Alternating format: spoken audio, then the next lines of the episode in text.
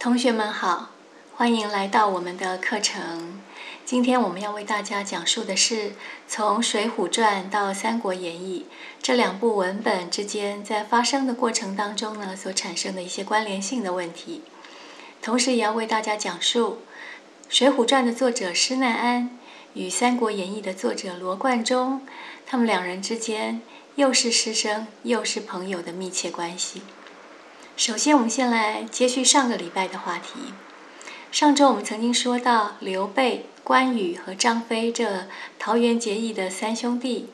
与朱俊呢，基本上是收拾了黄金贼为首的三兄弟，也就是张角、张良与张宝。但是，其实故事在后续还曾经提到了黄金贼的余众，这些为数众多、有数十万的部队。他并不会一时之间，因为那三兄弟不在了就烟消云散。因此呢，朱俊和刘备，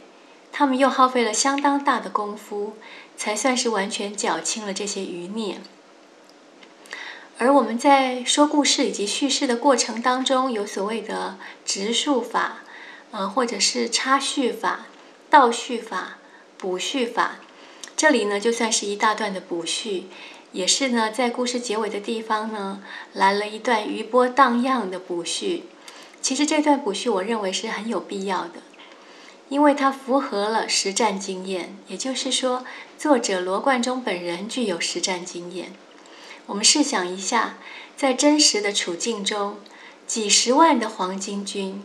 怎么会因为张角等三兄弟突然的败阵死亡而瞬间化为乌有呢？啊，这是真实活生生的一群人啊，数十万的群众，他们不但不会瞬间消失，反而呢，应该很可能的状况是，各地的副将们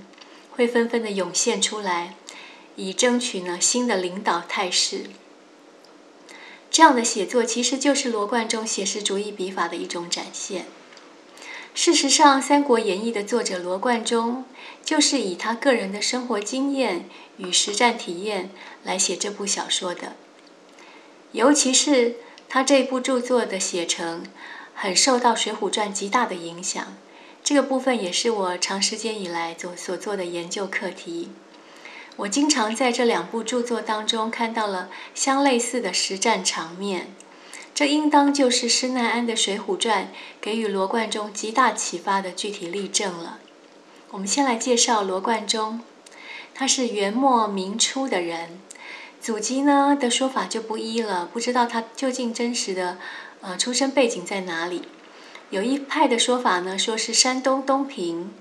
另外呢，则说呃他可能是山西太原人。罗贯中八岁的时候呢，以四书五经来启蒙；到了十四岁以后呢，因为家逢变故，竟然就导致他辍学了。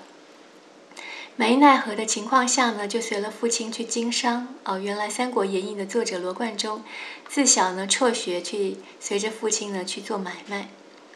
不过这样也好，嗯，因为呢生活历练呢就更为丰富了。这个可能很有利于他往后呢，呃，小说的写作以及创作呢都有丰富的呃资源。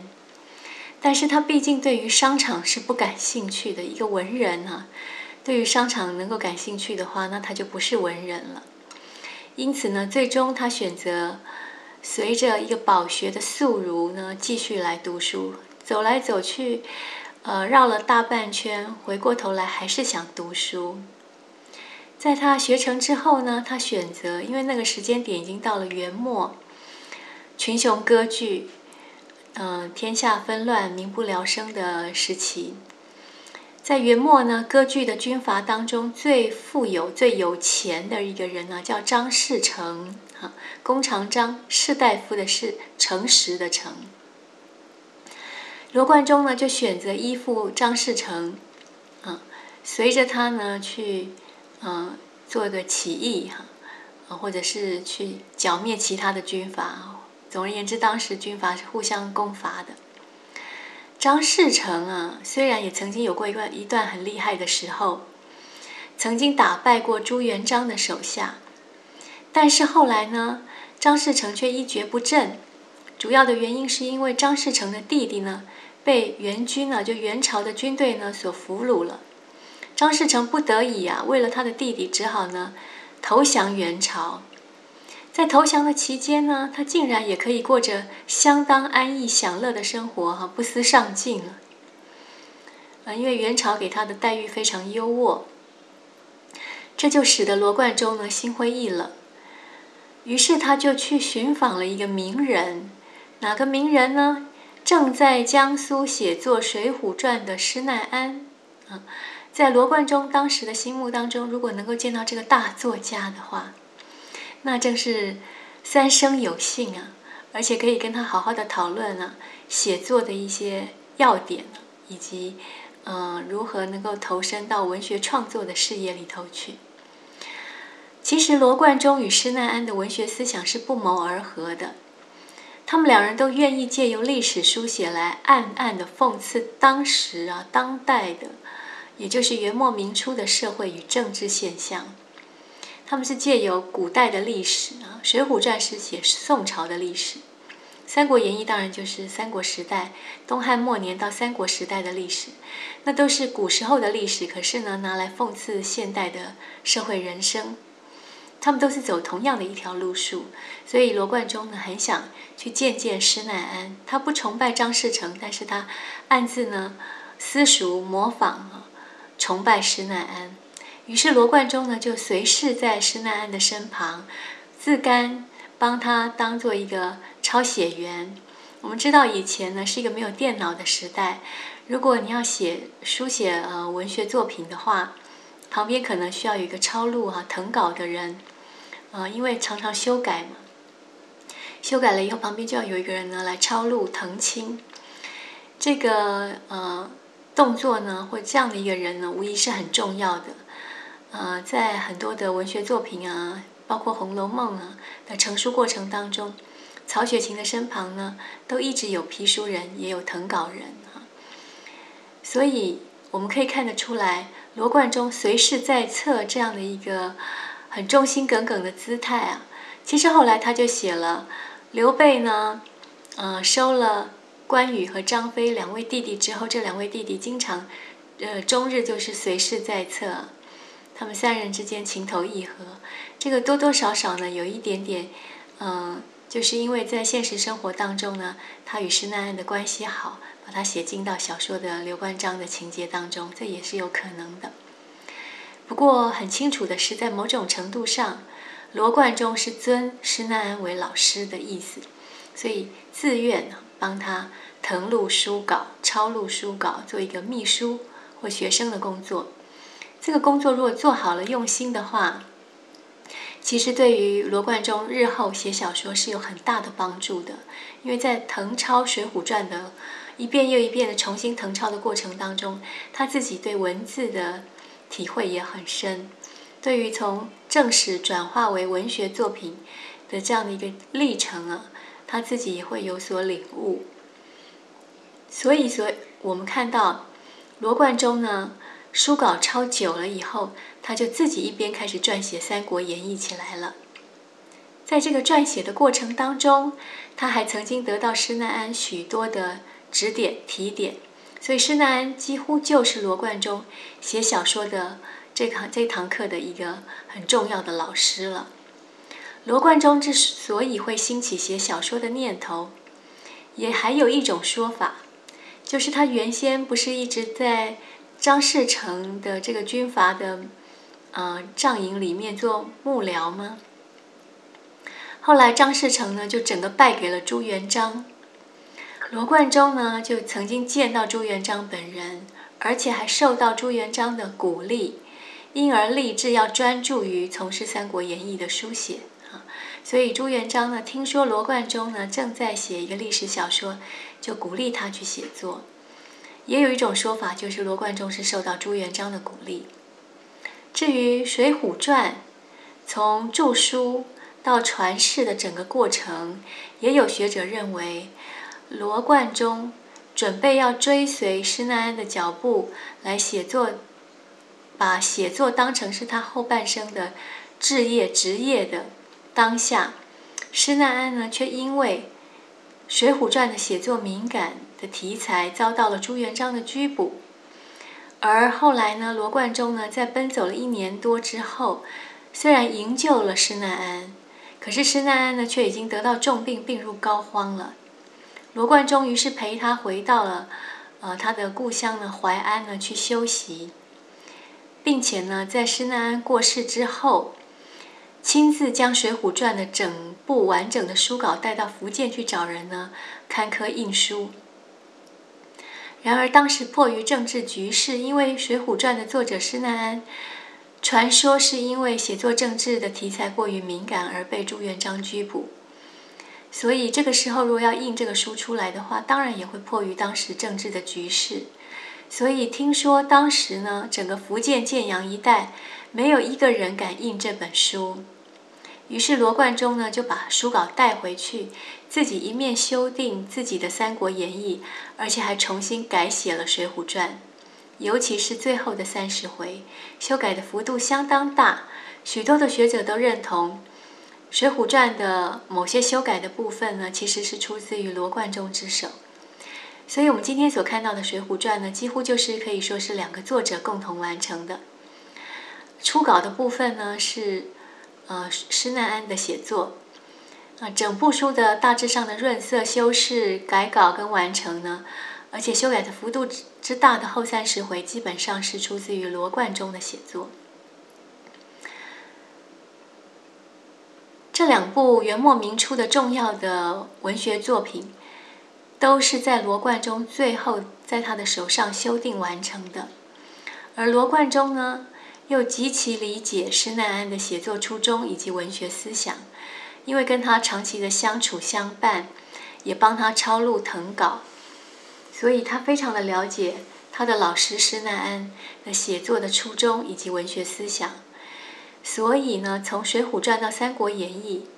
这中间确实隐藏着一些派生，很多故事呢是《三国演义》呢，呃，借鉴了《水浒传》而写下来的。彼此之间互相的洗染、互相感染一些故事情节，这个部分呢，我们会继续为大家来做一些讲述。首先，我们先来看一看所谓的火烧连环船啊，呃，这是赤壁之战啊。赤壁之战呢，这个火烧连环船呢，重点不是在写火，而是在写风啊。呃，这个是牵涉到《三国演义》里头呢。两大战略计策叫做连环计。我们说火烧连环船是国人周知的赤壁之战中的一条妙计。在《三国演义》里，先由庞统假装向曹操献计，告诉他说呀，要将曹军的战船用铁环连接成一个船阵，以帮助呢不懂水性的北方人来适应船上的作战。啊，这样子把船呢都链接在一起之后呢，就会变成一个好像在陆地上一样平稳的状态啊。所以呢，北方人就算是呃很容易晕船啊、不舒服啊，只要在这么大的一个呃链接的场域上呢，就不至于呢七荤八素了。啊，这是庞统呢假装就像曹操说这是一个好计啊，就是连环计啊，连环船连环计。接着呢，再由周瑜跟黄盖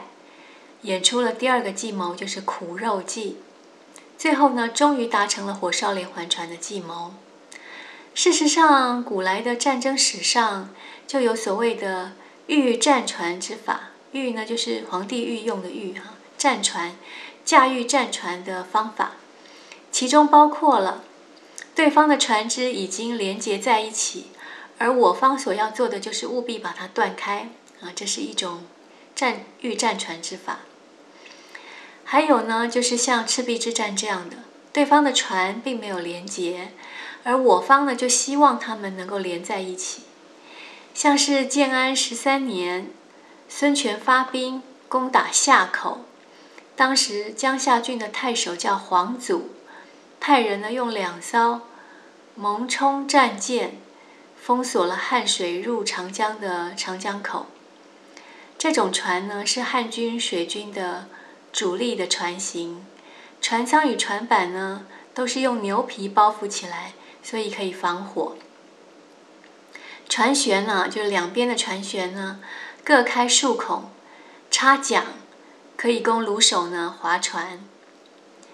而三层的船舱，每一层四面呢都开了窗，可以把弓弩啊、矛啊，哈，就往外头射，因此呢，也可以攻击呀各方向的敌人。所以当时皇祖呢，就用大绳子啊，绑了石头，绑了很大的石头。大绳系了巨石啊，巨大的石头，来固定连接这两艘呢蒙冲啊，就是这个这两艘船，并且呢，在两面大石上面呢聚集了数千人啊，这石头相当的大。船舰上呢也有数千人呢，用弓弩呢射向了孙权的军队，这样子呢，弓弩齐发。在这个当下呢，真的印证了所谓的“箭如雨下”这句话。因此呢，孙权呢就说：“哇，这两艘船呢连接在一起啊，然后又包覆的紧紧的，用牛皮包覆的紧紧的，我攻打不到他。可是呢，他开了窗、开了孔以后，还把那么多的弓箭射向我啊，所以使得孙权的军队呢就不能向前进。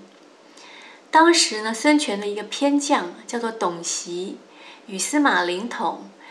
那没有办法的情况下，就率死士为先锋。众人呢披上铠甲，乘了大船，就往这个连环船里面冲。董袭呢持刀断开了，啊，就是这个武力也非常高强，持刀到水里面去断开了，就把那个绳子啊，大绳啊，粗的绳子把它切断，把这两艘呢蒙冲大船呢的连接给它切断了。而刚刚说的司马灵统呢，就率率领了数十名的骁勇善战的战士啊，乘一艘船呢，对准了皇祖啊这个大将啊，手下的大将叫张硕，对准了他，看中了他以后，就立即迅雷不及掩耳斩杀了这个张硕。此时呢，皇祖一看情况不好，我的船已经被断开了，而且我的大将被杀了，于是急忙派水军反击。而这个孙权的大军呢，他的水陆呢就两路并进，啊有水军有陆军并进。于是呢，号称江东十二虎臣啊，老虎的虎，江东十二虎臣之一的司马灵统呢，就先攻下了城池。皇祖没有办法呢，只好只身逃窜，被季兵冯泽呢斩杀了。至此呢，孙权才大获全胜啊。进驻了樊口，占据了江夏。上面这个例子说明了，有一些战船实际上他们自己已经用绳索呢串联起来了，所以我们要么就是攻破它。我们想要攻破它的方法呢，就是要断开它的连接。然而在赤壁之战中，曹操的船是散而不聚的。就是分散开来，没有呢自己串联在一起，因此呢，就如果要用火来烧的话，就烧之不能尽。于是有庞统呢，先以连环计献给曹操，而火攻呢才得其变哈。有了连环计，曹操的船呢串联在一起之后呢，火攻才能够一片的把它烧了。整整一部《三国演义》，等于是告诉我们，兵法是变化无常的。有的时候呢是船没有链接在一起，我们希望它连接在一起；有的时候是船自身本来已经连接在一起，我们希望它断开。兵法既然变化无常，那么善于用兵的人呢，就得随机应变，不可执一而论。处事人生处事啊，最怕就是执着这件事情执着可能会不能够呃临时应变的话。可能到最后呢，都会伤害到自身，也会害了很多人。除此之外，我们看连环计这个名称呢，也在《三国演义》里面出现过好几次啊。所以不同情况的地方，出现了连环计，它的意思是完全不一样的。第一次连环计的出现是在司徒王允他的口中提出的，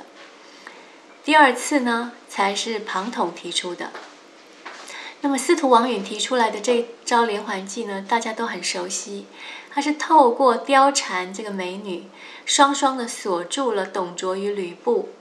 此处的环呢，并不是真实的环。如果是赤壁之战的环，就是真实的环哈，真实要一环套一环，把船链接在一起。这里的环指的就是一个貂蝉，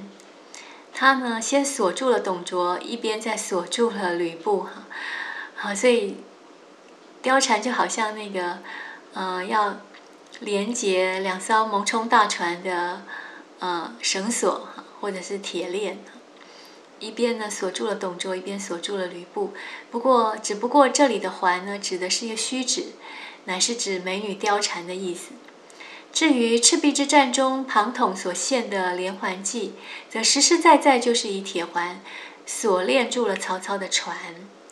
然而，在《三国演义》里呢，前后两个计谋都取名为连环计，所以实际上我们看得到的是前者以貂蝉为环。那是一种比喻的形容词的说法，而且呢，只有一环，就是貂蝉本人，这是一种虚写。至于后者呢，在赤壁之战中所提出来的连环计，就是真正的铁环，那环就有无数个环了，因为这个八十万大军呢，船一定非常的多，所以有非常非常多的环呢，呃，要链接这个船。所以后者所提出来的铁环的环呢，它是实写，有无数个连环，因此我们就可以看得出来，罗贯中实在是一个善于说故事啊、写作的高手，前虚后实，前少后多，而且各尽其妙。他他写作过两个连环计，前面那个环呢是一个虚写，后面那个环是个实写。前面那个环呢就很少，就是貂蝉一美女；后面那个环呢就有无数个铁环，啊，这样都叫连环计啊。可见呢，施耐庵的说故事的技巧跟写作手法是变化无穷的，也很厉害啊。至于赤壁之战的火，呃，其实呢，重点还在于它背后的风所以我们说赤壁之火啊，其实重点在于写风。在风吹来的过程当中呢，曾经有无数的曲折。等到风吹起之后，小说家又做了许许多多的点染。风还没有吹起之前，孔明叫就诸葛亮三次上了祭坛，三次又下了祭坛，但是都没有动静。等到天色晚了，还没有起风，这就让周瑜以为孔明不行，他借不到东风。之后啊，等到过了三更，先是听到风响。然后看到呢，旗带飘扬，周瑜就甚是感到惊诧。曹操见到有风，便以为呢是冬天呢偶然来的小阳春的暖暖的天气，也不足为奇。等到大风真的刮上来了，这个罗贯中啊，更是放开了笔势，极力的谱写啊。他先说丁奉、徐盛迎风而走，就这两个人呢。逆着风啊，往前走的这个姿态就出现了。手弹的将士当风而立，哈，就是孔明祭风的这个台啊，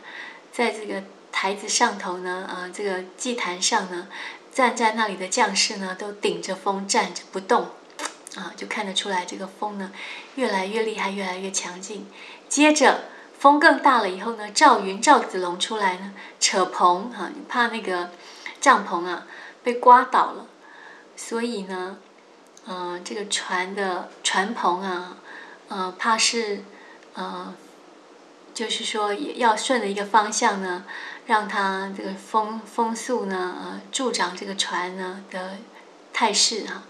因为船上的这个船丈啊，呃的篷帆呢，可以帮助呃船的方向呢去驶舵。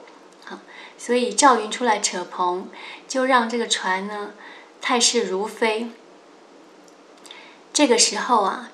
远方的小教尉才远远看见说：“哦，有帆船呢，嗯的踪影。”忽然呢，孔明呢已经来到了面前了。这样的神奇的景象，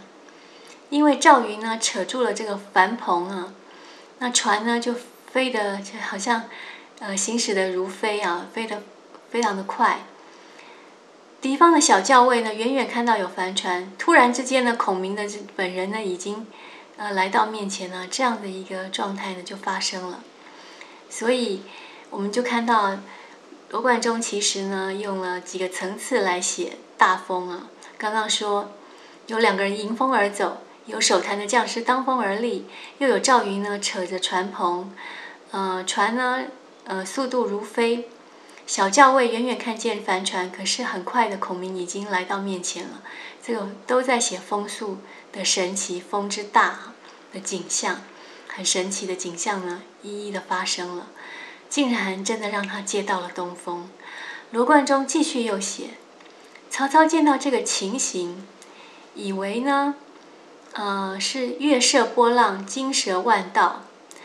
就是说夜晚的景象啊。风速的快，以及呢，呃，这个天空啊，有美丽的月光啊，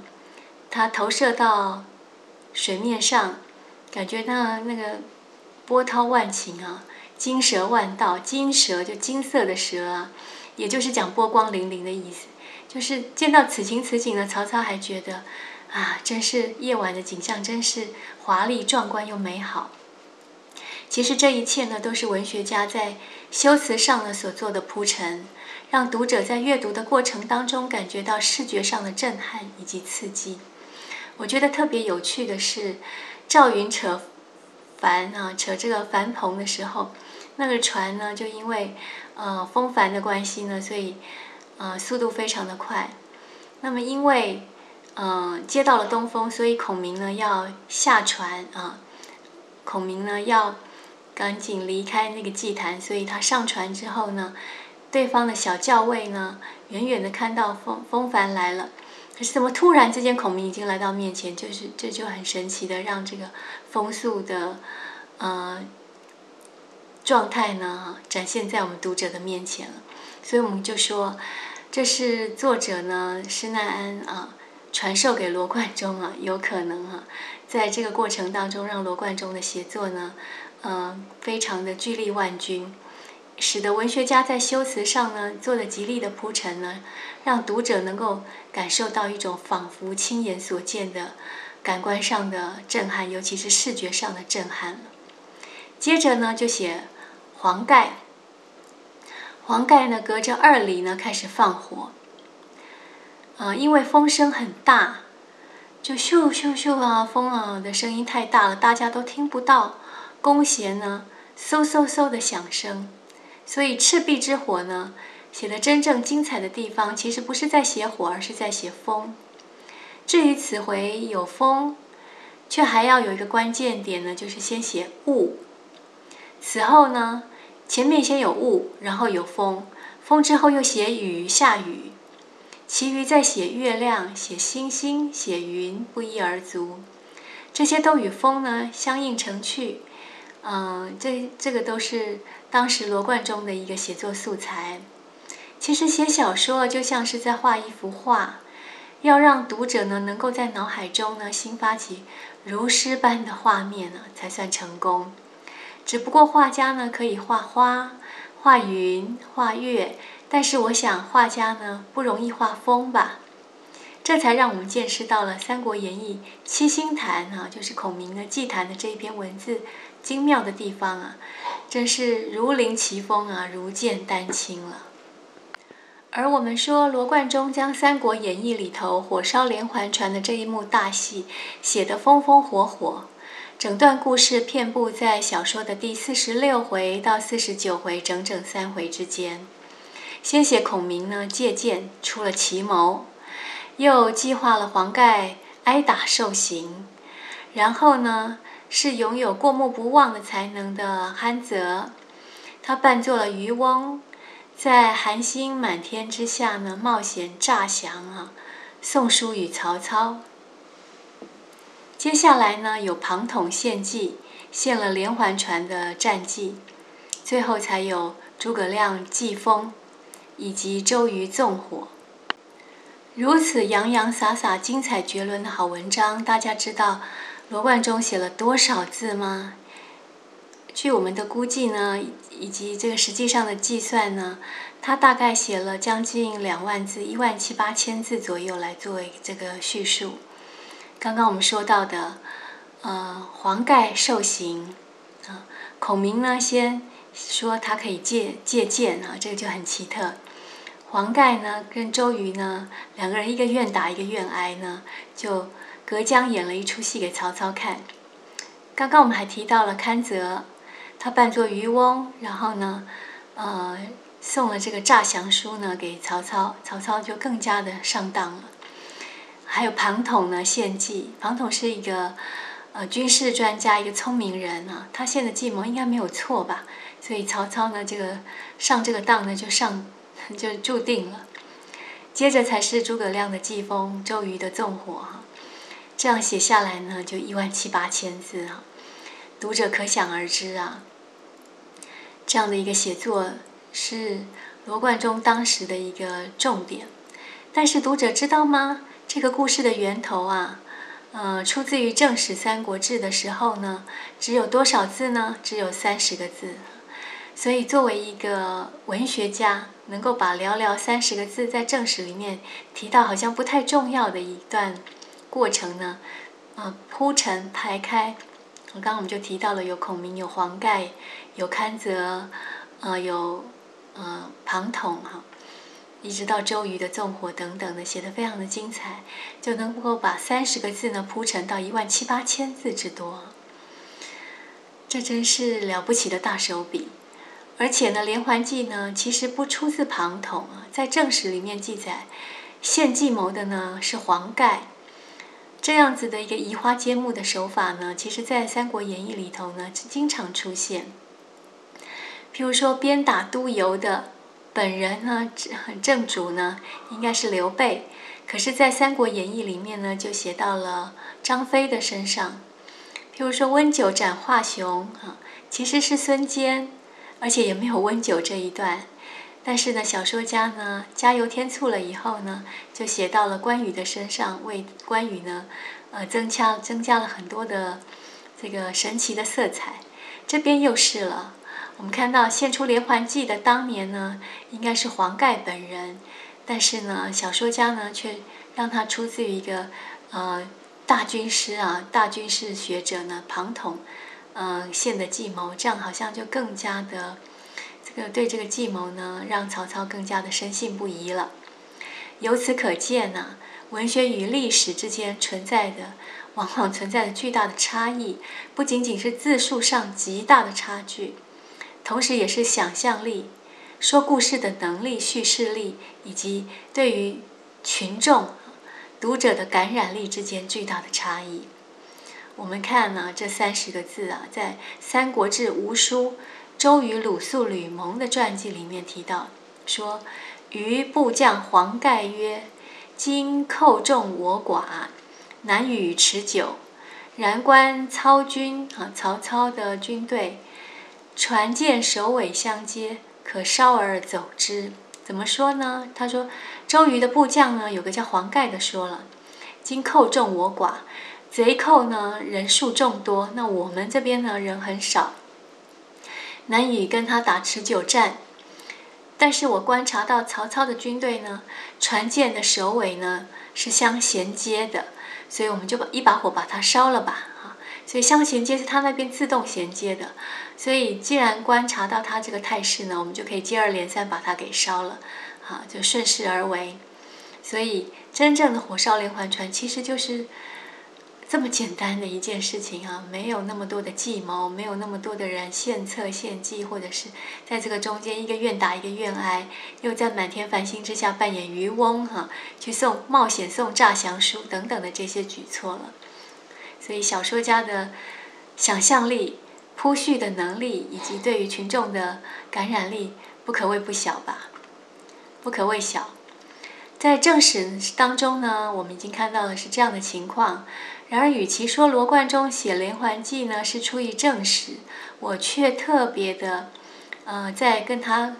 将他跟《水浒传》里面做对照以后呢，发现其实是受到《水浒传》的影响。早年我在读《水浒传》的时候啊，看到十八回啊，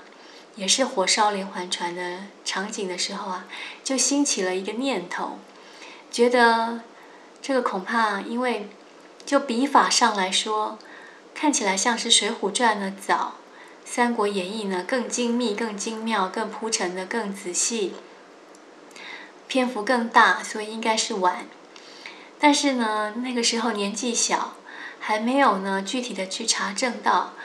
呃，罗贯中跟施耐庵之间有没有什么具体的关联性，或者就是罗贯中看了施耐庵的作品呢，啊，自己呢去偷学的，学上了这一招也说不定。后来又看了看到了某些资料，在大学读书的时候看到某些资料，仿佛罗贯中跟施耐庵之间呢。有些学者还认为是《三国演义》先于施施耐庵的《水浒传》，这样就跟我的想法呢，呃，倒置了哈，颠倒了。所以有一段时间我还不太敢确认我自己在文本内证的过程当中呢的想法。近年来呢，呃，专家学者呢已经慢慢的把这个研究梳理清楚了，也就是我们先前在课程当中提到的罗贯中呢。服侍于施耐庵的身旁，帮他做了一个小秘书的工作，所以从他那里呢，吸取到了一些文学写作的养分和经验，这样才证实了我认为《火烧连环船》这一幕其实是抄自于哈，或者是受到《水浒传》的影响，这样的一个想法呢，就获得证实了。所以，其实罗贯中写连环计呢。嗯，与其说是源于正史啊，吴宁说是受到《水浒传》的影响，更有一些理论根据。《水浒传》第十八回写的是林冲水寨大并火，晁盖梁山小夺帛。众官兵呢追着水寨的好汉，到了出京左右，满天的星斗。捕道的巡检以及众官兵呢，忽然呢见到一起怪风啊，一阵怪风。那我们看看啊。施耐庵怎么写这阵怪风啊？他说：“飞沙走石，卷水摇天，黑漫漫堆起了乌云，昏瞪瞪吹来急雨，急着下雨了。倾翻了荷叶，满波心翠盖交加啊！荷叶就像翠绿色的盖子一样的，在水波当中呢，翠盖交加，摆荡芦花有芦苇。”绕湖面，白旗缭绕，这个风啊，好大啊！在水波这个上头呢，哈，呃，有很多的芦花跟芦苇呢，就像白色的旗子一样呢，随风缭乱。所以说，摆动芦花，绕湖面，白旗缭乱，吹折了昆仑山顶的树，唤醒了东海的老龙君。仅仅这一段描摹怪风的骈体文呢？读者已经可以联想到我们之前说过的赤壁东风了。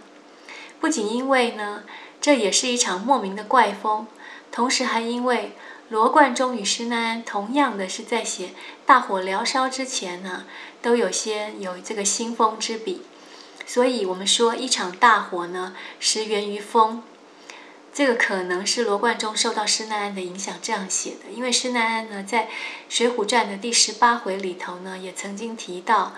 呃，在一场大火燎烧之前呢，风的态势啊很重要，所以他们都意识到，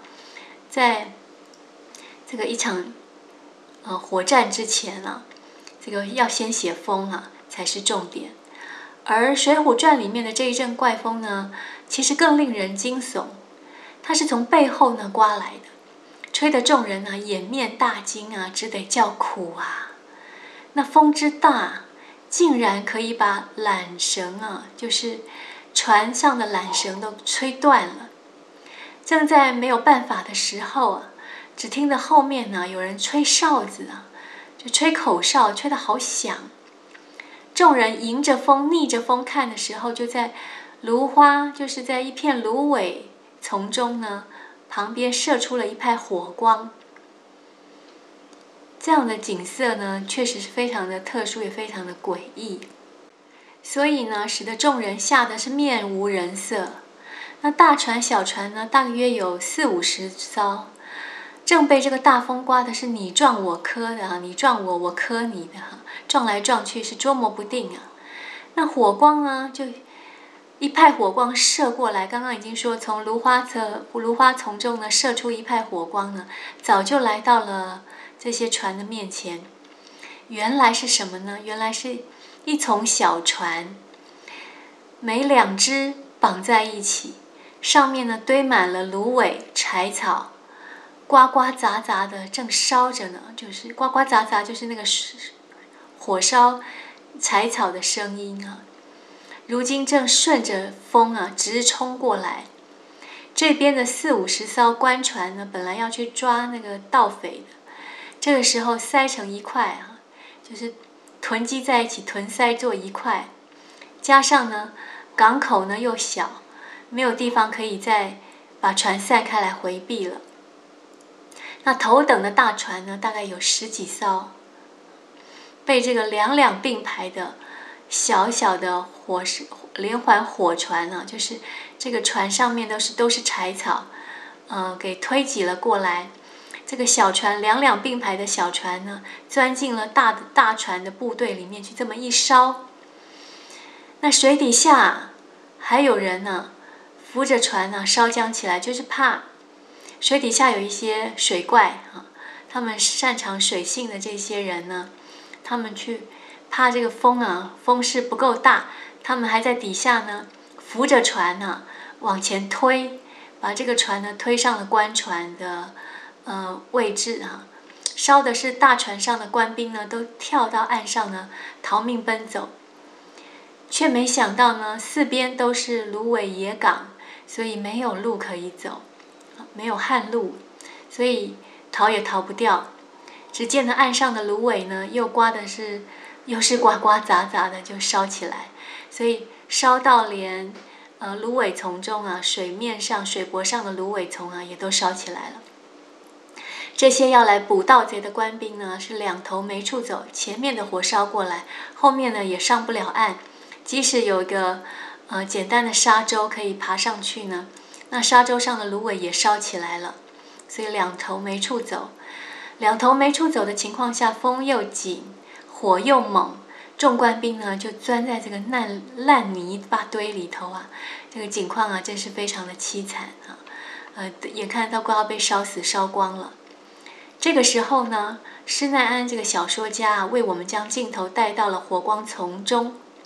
只见呢有一艘小快船，神气活现的又飞过来了。哎，上面还是呱呱杂杂的，还是柴草烧得挺茂盛吗？不是。有一只小快艇，神气活现的飞来，又用“飞”这个字。船头上坐着一位先生，气定神闲，泰然自若，手里呢晃着一口宝剑。这个人就是祭风啊，祭天求风的，求出这场怪风的人。他非常气定神闲，这个举着一把剑，口里面喝道：“说，你们都注意了，休叫这些官兵走了一个。”只见呢，众官兵们呢都在烂泥堆里面慌作一团呢，怎么办？怎么办呢？逃不掉了。这个话犹未了呢，只见芦苇丛中的东岸有两个人引着四五个打鱼的船家，手里面呢都这些这是真正的盗匪了，手里面呢明晃晃的拿着刀枪啊走来。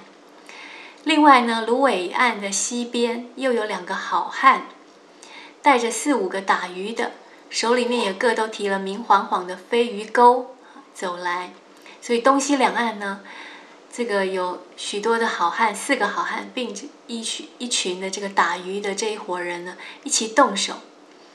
排头啊，按照一个一个的戳将过来，